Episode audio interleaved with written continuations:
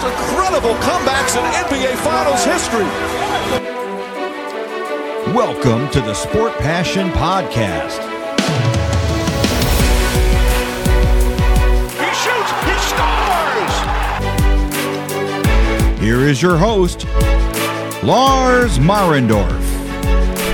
Einen wunderschönen guten Abend und herzlich willkommen zum Sport Passion Podcast. Die NHL-Saison 2021-2022 ist in vollem Gange. 25 der 32 Teams haben bereits mindestens ein Spiel absolviert.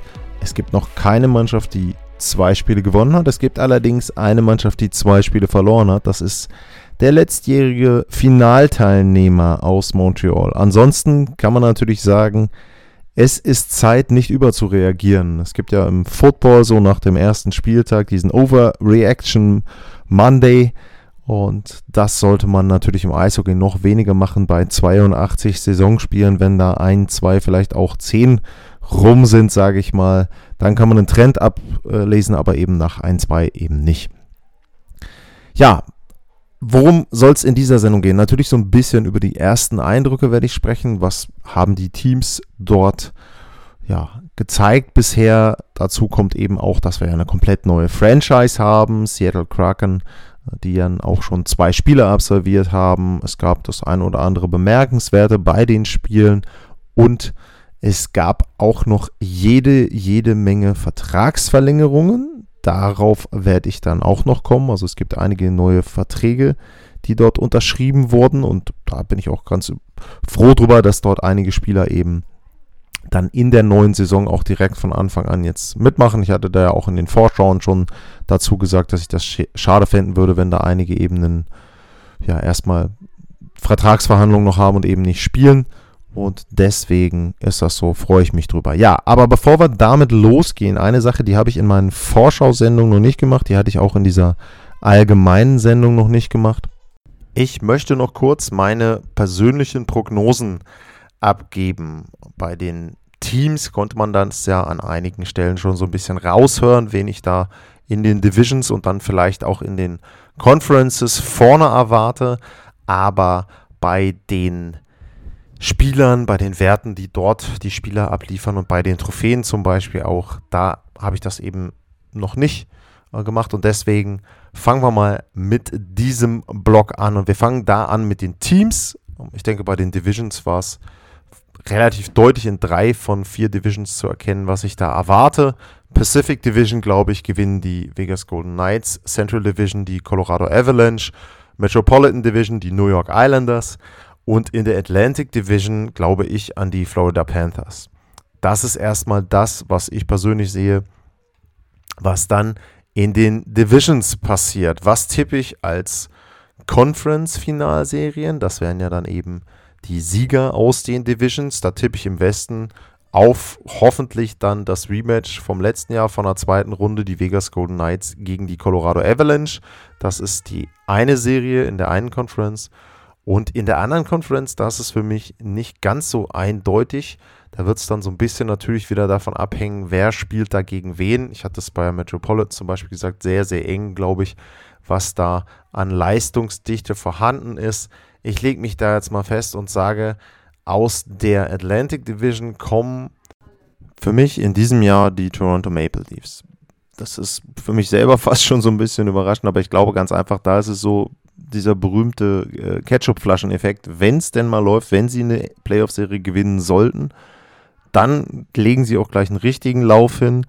Und ich hatte es ja in der Vorschau auch schon gesagt und auch bei mir ein bisschen in dem, in dem Tweet dann drumherum ich weiß gar nicht, warum es bei denen nicht läuft. Also im Grunde, sie haben alles zusammen, sie haben einen Kader zusammen, der gut ist, sie haben einen Torhüter und die Mannschaft passt eigentlich. Deswegen sage ich jetzt, die gewinnen ihre Division und landen dann auch im Con äh, die gewinnen nicht ihre Division, das hatte ich ja nicht getippt, aber sie landen im Conference-Finale. Das ist ja dann doch schon ein Unterschied. Und auf der anderen Seite aus der Metropolitan glaube ich tatsächlich, die Islanders kommen da nochmal raus. War ich ja auch ziemlich begeistert davon, was die gemacht haben, drumherum, um den Kader.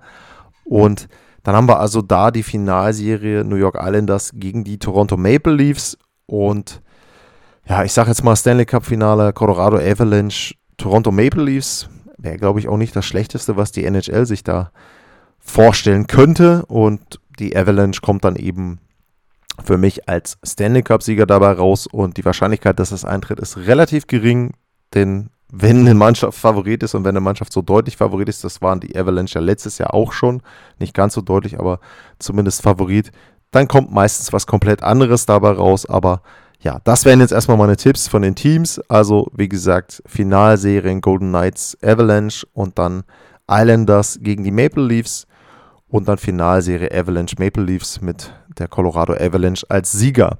Kommen wir zu den Spielern und den Trophäen Trophäen dort. Ähm, die Hart Memorial Trophy, also die MVP Trophy. Da erwarte ich ganz einfach Conor McDavid. Natürlich gibt es jetzt auch die Stimmen, die sagen, ja, die Leute so ähnlich wie vielleicht bei Michael Jordan damals, es wird jetzt langweilig, man wählt dann einfach einen anderen. Weiß ich nicht. Also ich glaube, wenn die Edmund Oilers halbwegs vernünftig spielen und er legt wieder eine Saison von 100, 150 Punkten aufs Eis, dann wird er auch gewählt. Das mag dann irgendwo eintönig sein für manchen, aber auf der anderen Seite, wenn er nun mal der beste Spieler ist und da sind wir uns ja auch weitgehend einig, dass das so ist, dann ja, warum soll er die Trophäe nicht bekommen? Um, ähm, genauso Art Ross Trophy Topscorer, ich sehe keinen, der ihn da irgendwie einfangen kann. Wie gesagt, er hat letztes Jahr 100 Punkte in, weiß ich gar nicht, 53 oder 105 Punkte irgendwie in ähm, 53, 56 Spielen gehabt. Ähm, ich sehe auch, dass er dieses Jahr vielleicht 150 Punkte sammeln kann. Kann mir durchaus vorstellen, dass er da in irgendeiner Form ähm, rankommt. Ansonsten, welche Kandidaten gäbe es noch so, die man da sehen könnte? Denn Patrick Kane würde ich nennen, wenn Chicago halbwegs vernünftig spielt. Panarin, wenn die Rangers in Richtung Playoffs kommen. McKinnon wird immer wieder genannt. Weiß ich nicht, bin ich mir nicht so sicher, ob der so ein großes Interesse an der regulären Saison hat, da jetzt komplett zu dominieren. Leon Dreiseitel kann man nennen, wenn McDavid verletzt ist und im Grunde alle anderen eben auch nur dann, wenn Conor McDavid verletzt ist. Ja, was gibt es noch zu sagen? Dann die Trophäen. Norris Trophy, bester Verteidiger. Würde ich persönlich einfach auch auf Cale McCarr tippen. Das ist, glaube ich, auch der häufigste Tipp. Aber wenn man jetzt gesehen hat, was der letztes Jahr gespielt hat und dass er jetzt nochmal eine Saison älter ist und er ist ja nun noch nicht wirklich alt, ähm, das spricht schon viel dafür, dass er da nochmal etwas besser wird wieder und letztes Jahr, wie gesagt, war er mit dabei. Äh, bei Fox, glaube ich, das war halt erstmal so ein, so ein Einmalphänomen die Saison. Da wird jetzt irgendwie die nächsten zwei, drei, vier Jahre vielleicht dann nicht nominiert werden. Danke Hamilton, würde ich sagen, muss man aufpassen. Zum Beispiel kommt es darauf an, wie die Devils spielen. Wenn die wirklich gut spielen, irgendwo auch in Richtung Playoffs gucken können, könnte er auch jemand sein, wo man sagt, okay, ähm, dann das kann natürlich auch ein Thema sein. Dann ähm, Coach Award, Jack Adams Award, äh, Joel Quenwell sehe ich da. Ich hatte ja gesagt, Florida gewinnt die Division, dementsprechend, das ist ja auch eher ein Regular Season Award. Also würde ich das da so sehen. Und bei der Rookie of the Year Trophy, Calder Memorial Trophy, sehe ich auch wie die meisten Experten in Nordamerika Cole Caulfield vorne mit dabei. Der hat viel Erfahrung mitgenommen durch den Playoff-Lauf der Montreal Canadiens. Weitere Kandidaten da sehe ich Trevor Seagrass, habe ich auch gesagt, bei Anaheim noch. Ähm, Spencer Knight wäre zu nennen. Ähm, Bone Byram äh, hatte jetzt zum Beispiel, hat er das erste Spiel gemacht, hat jetzt auch da, glaube ich, drei Punkte. Ähm, das ist vielleicht so ein Sleeper-Kandidat, falls sich bei den Fs jemand anderer, vielleicht dann McCarr oder irgendjemand anderer ver verletzen sollte, wenn er wirklich viel Zeit bekommt, weil er bei den Fs natürlich viele Punkte macht. Entschuldigung, glaube ich aber eher nicht dran. Also ich glaube schon, dass es Cole Caulfield werden wird. Trevor Seagrass, wie gesagt, als einer der Hauptkandidaten. Spencer Knight wäre noch jemand, den man mit nennen müsste. Ähm, Nadelkovic, ja, kann natürlich dies Jahr auch nochmal, aber dafür ist Detroit, glaube ich, insgesamt dann zu schlecht. Ähm, dann kommen wir in Richtung Rocket Richard Trophy und da gibt es noch eine These von mir fürs nächste Jahr. Ich glaube, wir werden in der Spielzeit jetzt einen Spieler haben, der an die 60 Tore sogar mehr schießt. Ähm, da sehe ich einen Pasternak, da sehe ich einen Ovechkin, Matthews, klar, jetzt am Anfang verletzt, aber gut. Ähm, hat letztes Jahr schon den Kurs gehabt. McDavid wäre eine Möglichkeit. Dreiseitel ist auch mit dabei. Ähm, Liney, wenn er wirklich heiß läuft. Also ich glaube, da gibt es jede Menge Kandidaten, die durchaus auch Richtung 60 gehen können. Und ich glaube, dass wir mindestens drei Spieler haben, die 50 oder mehr Tore haben. Da kommen zu den genannten, sind ja schon ein paar, die ich genannt habe, auch noch äh, Spieler dazu, wie einen Steven Stamkos, einen Kucherov musst du nennen. Tyler Sagan hatte mal eine wirklich gute Saison, auch der ist ja jetzt hoffentlich dann wieder gesund für die Stars. McKinnon kann man da nennen, Rantanen, Kane muss man da auch immer nennen. Alex de Brinket wäre auch nochmal von den Blackhawks. Also ich glaube, es gibt jede Menge Spieler in der Richtung, die dort eben auch in die Richtung 50 Tore vielleicht gehen können. Ein Cam Atkinson vielleicht in Philly, wenn es ganz verrückt läuft. Also auch da sage ich, ich sage, einer schießt mehr als 60, drei schießen mehr als 50, würde mich sehr freuen. Und ich glaube auch beim Scoring werden wir wieder mehr dreistellige Punktzahlen sehen. 100 oder mehr Punkte, glaube ich, äh, sind für fünf oder mehr Spieler möglich. Also ähm, da sehe ich schon das Potenzial. Ich werde das Ganze auch nochmal mit den Awards so ein bisschen bündeln, Tweet raushauen dazu. Und wenn ihr da Bock habt, könnt ihr ja unten drauf antworten, wen ihr für welche Trophy dann seht. Um, ähm, und ob ihr vielleicht auch noch irgendeinen Hot Take, sage ich mal, habt. Keine Ahnung, irgendein Torhüter macht mehr als 10 Shutouts oder was auch immer. Einer hat eine Fangquote von 97% irgendwie in mindestens 20 Spielen. Also irgend sowas könnt ihr euch ja ausdenken und um, dann kann man das ja dann auch in der Reihe da weiterführen. Ja, das war fast der erste Block jetzt noch so vor der Saison. Eine Sache noch, auch nochmal zurückgehend auf die Vorschau-Sendung für die Teams. Ich hatte ja davon geredet, dass es diese komprimierten Highlights gibt und die Extended Highlights. Was mir jetzt aufgefallen ist, weil ich mal wieder über die Homepage gegangen bin und nicht über die App oder über etwas auf meinem Smart, Smart TV. Äh, die NHL benennt diese Highlights anders und ich sage falsch. Also da steht immer bei den kurzen Highlights steht 3-Minute Recap. Das sind selten 3 Minutes. Gut, okay, da kann man, das kann man noch so sehen, dass das halt drei bis fünf Minuten sind, okay. Was sie vollkommen falsch benennen für mich ist, sind die Extended Highlights. Da steht als Beschreibung dann auch, wenn man draufklickt, Extended Highlights. Allerdings benennt die NHL das Ganze als Condensed Game. Ein Condensed Game ist aber was komplett anderes. Ein Condensed Game ist ein Game, wo du die ganzen Unterbrechungen rausnimmst. Das heißt, immer dann, wenn der Puck im Spiel ist, wird es gezeigt und alles andere wie Werbung, wie Puck überm Glas und weiß ich was reinwechsel, dann zwischendrin, zwischen Bullies oder so, das ist rausgeschnitten. Das ist für mich ein Condensed Game. Sowas, wenn man zum Beispiel NBA gibt, sowas dann auch, wo du wirklich alles raus hast, außer die Szenen, wo dann in dem Fall dann bei NBA der Ball im Spiel ist und bei NHL wäre es für mich jedes Mal zwischen jedem Bully und Abpfiff. Das ist für mich ein Condensed Game und nicht, wenn ich da Extended Highlights von acht bis zehn Minuten habe. Also das nur nochmal, falls jemand da irgendwie sucht, ja, was hat er denn da erzählt mit Extended Highlights? Steht da nicht, da steht Condensed Game. Das versteht die NHL unter Extended Highlights. Also könnte man auch nochmal nachfragen, warum sie das so gemacht haben. Ja, das war der erste Block, mal so ein bisschen zurückgehend auch nochmal auf die Vorschau-Sendung. Und jetzt kommt dann gleich der zweite Block mit den neuen Verträgen, die es gab und mit den ersten Spielen. Bis gleich.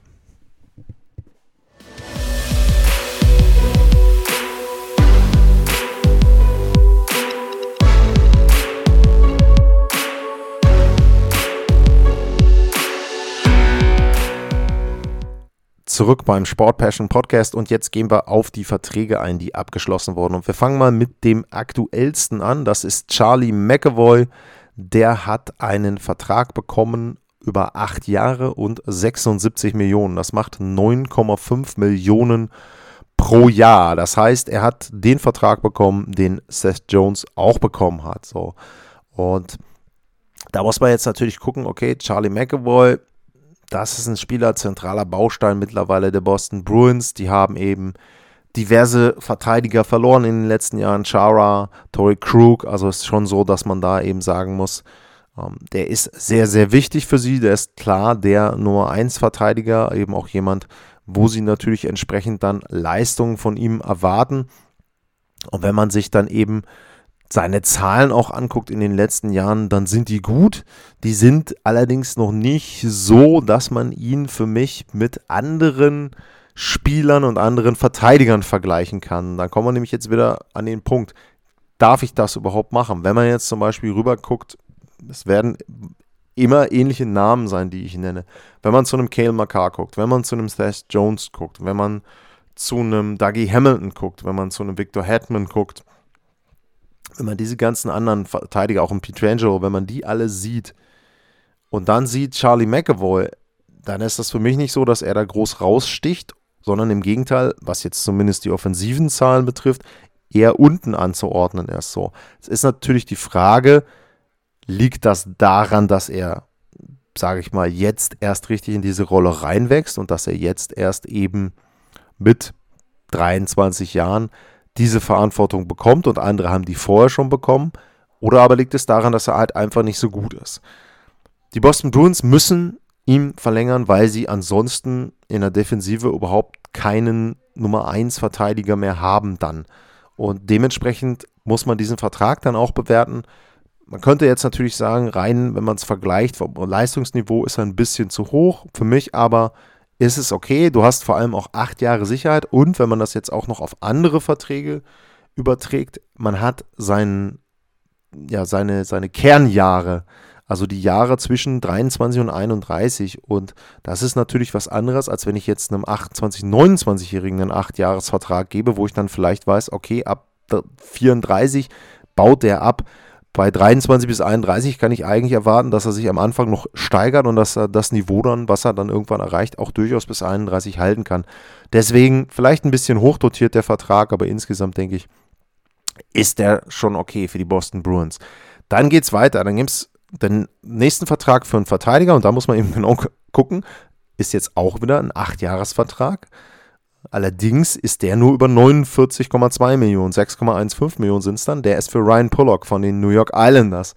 Und da muss man jetzt natürlich sagen, wie kann man das jetzt bewerten und welche Zahlen hat der aufgelegt? So, und wenn man den dann im direkten Vergleich sieht mit einem Charlie McAvoy, dann ist es natürlich so, dass die Zahlen dann etwas anders sind, dass sie etwas niedriger sind. Nur er bekommt eben auch mehr als drei Millionen weniger.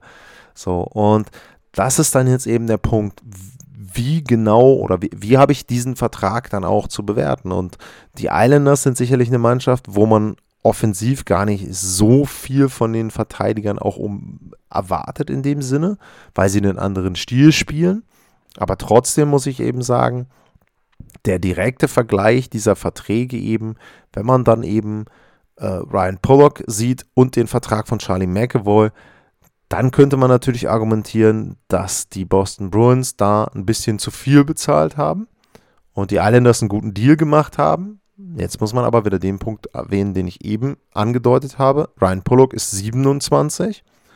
Und wenn man da eben die acht Jahre draufrechnet, ist man Mitte 30 so. Und wenn man dann vielleicht sagt, naja, vielleicht fängt er dann schon mit 33 an, ein bisschen schwächer zu werden, also auch der Deal, den Deal finde ich persönlich besser als den Deal, den die Bruins gemacht haben. Er passt auch komplett. Jetzt habe ich mir die Seite gerade nicht aufgemacht, aber das werde ich gleich nochmal nachholen.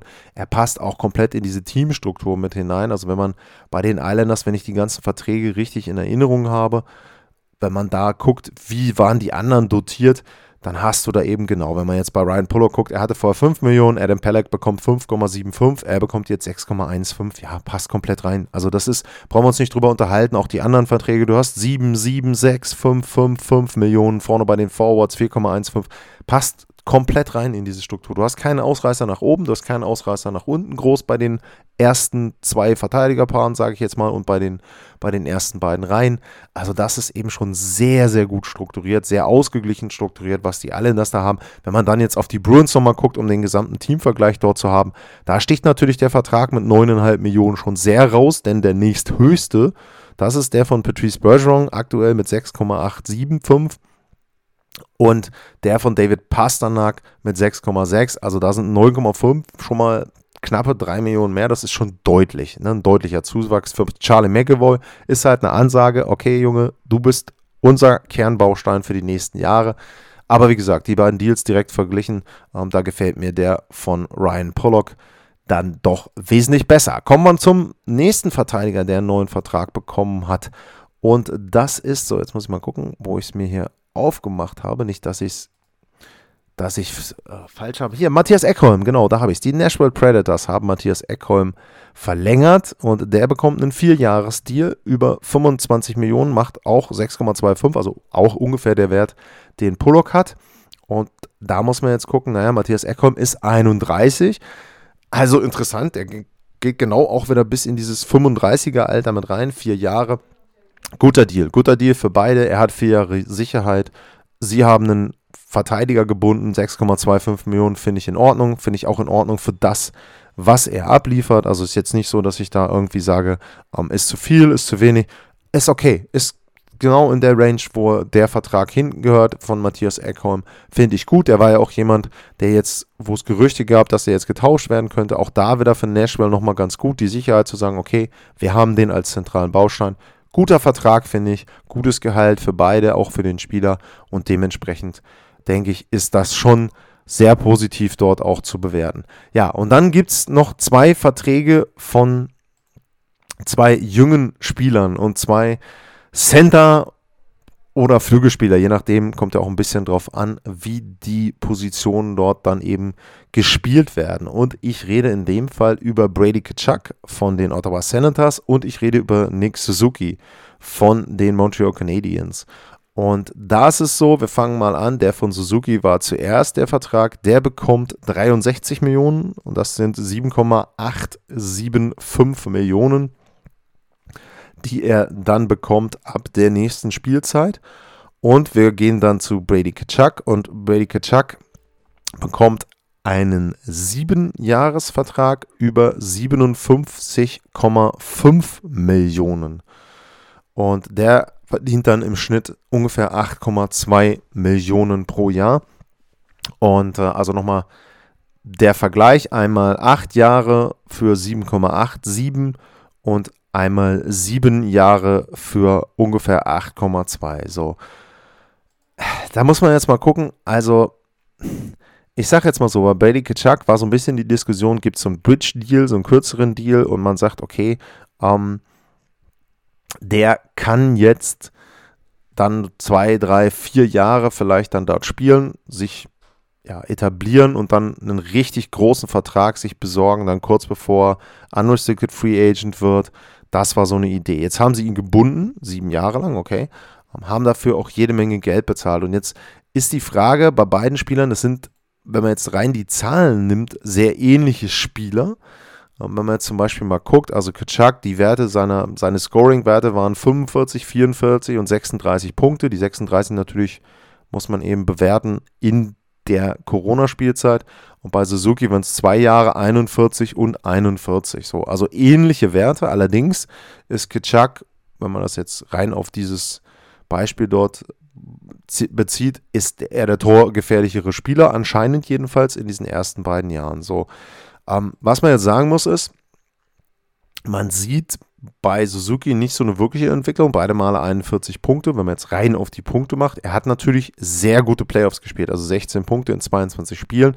Hat jetzt auch schon Playoff-Erfahrung, insgesamt 32 Spiele. Das ist sicherlich ein Unterschied. Trotzdem muss ich persönlich sagen, bin ich überrascht darüber, dass man ihm nicht nur einen 8-Jahres-Vertrag gegeben hat, sondern auch die Höhe des Vertrages. Also das ist schon ein Gehalt, wo man sagen muss, das ist eigentlich All-Star-Level-Gehalt, was du da bezahlst. Also knapp an das All-Star-Level ran. Und da muss ich ganz ehrlich sagen, sehe ich Suzuki noch nicht. Nur, es ist halt auch wieder die Frage, was blieb den Montreal Canadiens übrig? Ich hatte es schon erwähnt, auch in der Vorschau. Sie haben halt einfach keinen Salary Cap Space mehr und du musst dir ja auch deine Spieler dann erstmal besorgen. In dem Fall hat man eben gesagt, okay, wir binden einen jungen Spieler wir binden den jetzt für die nächsten Jahre und hat ihm eben den Vertrag angeboten. Und ähnlich ist es bei Brady Kitschak auch, weil man da eben ja entsprechend in Ottawa auch wieder das Problem hat, da kommen nicht unbedingt die Free Agents hin und sagen, hey, geil, ich möchte jetzt mal für die Senators spielen. Nee, sondern wenn man eigene gute Spieler hat, muss man die eben binden. Ich glaube, sie haben beide ein bisschen überbezahlt. Und ich glaube, da im direkten Vergleich haben die Canadiens für mich nochmal einen Tick mehr bezahlt, als sie hätten bezahlen müssen. Also wenn man jetzt sagt, Idealszenario, hätte ich vielleicht gesagt, Brady Kachuk, sagen wir mal 7,5 Millionen und äh, bei Suzuki kommst du dann irgendwo bei 6,5 raus oder so. Aber gut, wir werden sehen, die Deals, zwei vom Alter her sehr ähnliche Spieler, von der Spielweise eher, sage ich mal, vielleicht unterschiedlich, beide eben 22 und ähm, ja, muss man gucken. Also es sind ja auch unterschiedliche Typen. Der eine 1,93, der andere 1,80. Also, na, ne, aber da bin ich gespannt, weil man die beiden natürlich jetzt auch wunderschön über den Rest ihrer Karriere an diesen beiden Verträgen messen kann. Also da eben sagen kann, jo, äh, das waren eben die Sachen, die ihr in dieser Zeit unterschrieben habt. Und jetzt gucken wir mal, wie habt ihr euch denn entwickelt bei euren Verträgen. Was gibt es ansonsten noch zu sagen? So, jetzt sind die ersten Spiele durch und ja, wir schauen mal auf die ersten Partien und dann machen wir nochmal einen kurzen Break vorher und dann gehe ich eben noch auf ein paar Spielverläufe, Ergebnisse und Besonderheiten ein. Bis gleich.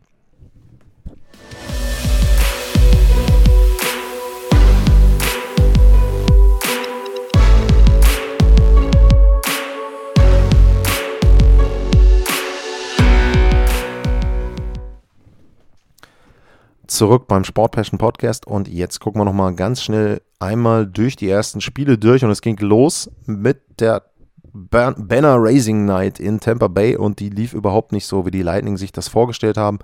Am Ende war es eine 2 zu 6 Niederlage gegen die Pittsburgh Penguins und da war es schon so, dass man da, ja, glaube ich, schon überrascht war, wie die Ergebnisse oder wie dieses Ergebnis auch zusammen, zustande gekommen ist. Natürlich waren da hinten raus noch ein paar Empty Net Goals und so weiter, nur man muss ja auch ganz ehrlich sagen, es war halt auch nicht so, dass man da jetzt das Gefühl hatte, dass Tampa vorher das Spiel dominiert hat. Also im Gegenteil, Pittsburgh hat sehr, sehr clever gespielt, fand ich. Pittsburgh hat einen guten Plan gehabt, wie sie vorgehen wollen gegen die Lightning. Den konnten sie auch ziemlich gut durchsetzen. Tampa wirkte irgendwie bis auf die letzten fünf Minuten total, weiß ich nicht, desinteressiert vielleicht so ein bisschen so unter dem Motto, naja, der Regular Season, jo, wir haben hier sowieso unser Banner.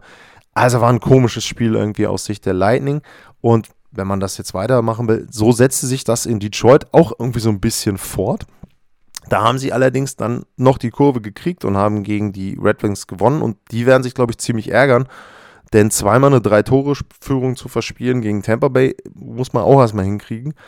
Ähm, sehr wildes Spiel, Moritz Seider mit seinen ersten Punkten. Also das ähm, natürlich aus deutscher Sicht schön. Er hat da auch gleich mal ein bisschen versucht, äh, ja, gegenzuhalten. Auch jetzt zwischen den Wechseln, sage ich jetzt mal, gegen Tampa. Da gibt es so eine Szene bei äh, Twitter, habe ich das, glaube ich, geteilt, wo man da eben sieht, wie er sich dann da mit mehreren Spielern gleich anlegt. Ob man das jetzt machen muss, okay. Aber auf jeden Fall war es so, dass er da ja keine Angst gezeigt hat. Das ist ja auch schon wichtig. Aber wie gesagt, der Champion irgendwie komisch gestartet, die Lightning. Aber ich meine, ich tippe nicht umsonst auf Florida als Division-Sieger. Ich glaube, Tampa hat das Interesse, in die Playoffs zu kommen. Und dann gucken wir mal, was bei rauskommt. Das erste Spiel der Seattle Kraken gegen die Vegas Golden Knights war das zweite Spiel in der ersten Nacht. Sehr, sehr interessantes Spiel. Auch da komischer Spielverlauf. Die Kraken kamen raus und haben wirklich richtig gut Dampf gemacht, hatten eine riesen Chance nach ein paar Sekunden, glaube ich, Latte getroffen und dann aber Vegas nach ein paar Minuten eiskalt gekontert. Die ersten zwei Torschüsse waren ein Tor. 3-0 geführt, das Ding sah so aus, so unter dem Motto, muss jetzt froh sein, ob das nicht ein richtiger Blowout wird da, ob nicht Grubauer gleich im ersten Spiel raus muss. Dann hat Seattle sich aber berappelt, hat das Ganze ausgeglichen, 3-3 und dann ja, also für mich ist es ein Schlittschuhtor, das 4-3 der Golden Knights. Da jetzt zu sagen, ja, das war jetzt keine Kicking Motion. Also für mich wird der Schlittschuh schon deutlich in die Richtung vom Puck bewegt und auch eine leichte Kicking Motion ist halt eine Kicking Motion. Das muss ja jetzt nicht immer ein, ich sage jetzt mal, voll durchgezogener Volley sein. Aber das war für mich schon eher kein Tor, als da entschieden wurde. Was man allerdings sagen muss, in einem anderen Spiel, ich glaube, bei den Blue Jackets, da war es auch so, dass so eine ähnliche Szene auch als Tor bewertet wurde. Scheint also so zu sein, dass die Liga da zumindest konstant ist. Ob das jetzt gut ist, lassen wir mal dahingestellt, aber wenn sie denn konstant so entscheiden, dann wissen die Spieler zumindest, woran sie sind. Ja, ansonsten hat mich die Spielweise von Seattle überrascht und auch da gehe ich gleich mal aufs zweite Spiel ein, was die hatten. Ähm, auch in Nashville haben sie zurückgelegen, auch da haben sie für mich gut gespielt, haben auch offensiv besser gespielt, als ich das erwarte. Das muss man natürlich auch dazu sagen. Auch die anderen Teams müssen erstmal reinfinden. Aber mir hat das sehr, sehr gut gefallen, was Seattle da gemacht hat. Und ich glaube, dass sie da eben schon gut jetzt auch mit dem ersten Sieg so ein bisschen dort so ein paar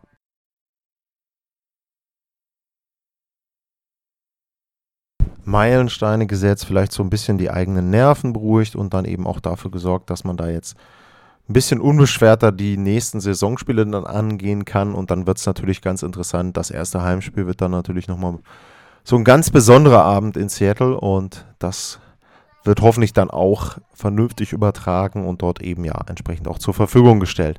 Was gibt es sonst noch zu sagen? Ähm, bei den Maple Leafs hat mir gut gefallen, dass man sieht, was John Tavares da wert ist, sowohl im Powerplay als auch bei den anderen Situationen. Ich glaube, das hat man so ein bisschen unterschätzt bei diesem Kollaps dann in den Playoffs, dass er eben da schon sehr, sehr gefehlt hat.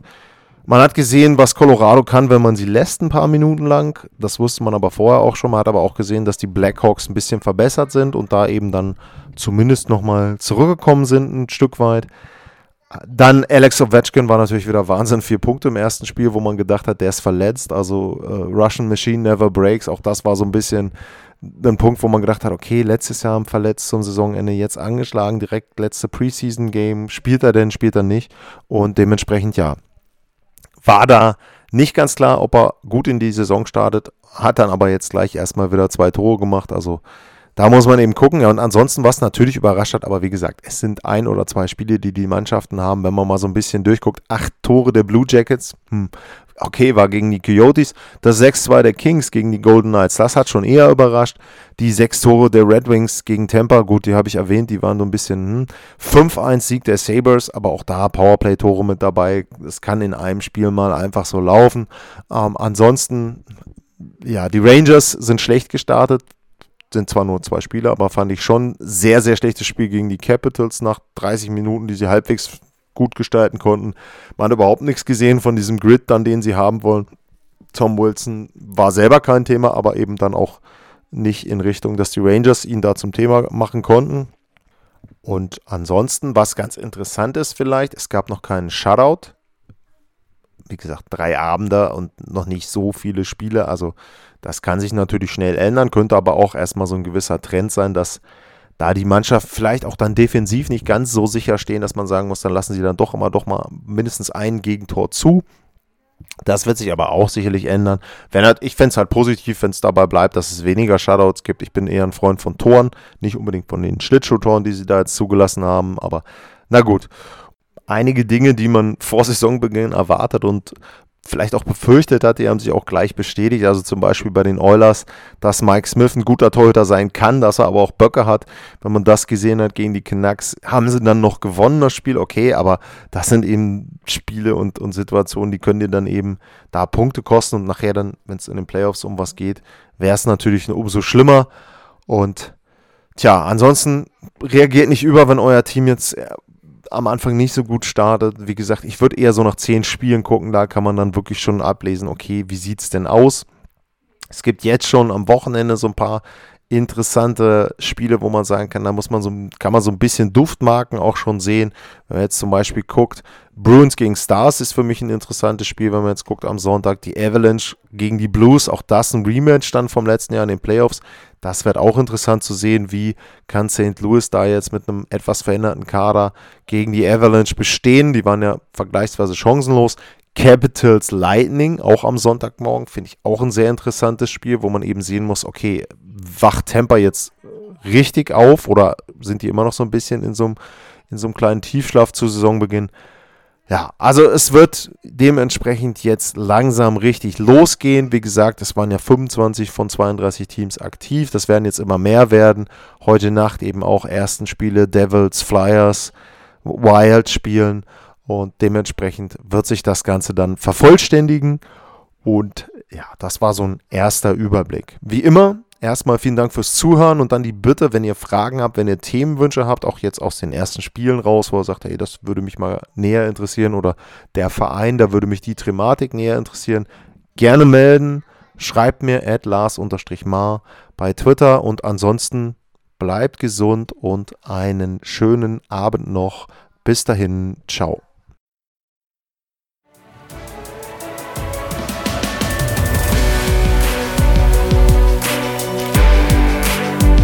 Sportliche Grüße.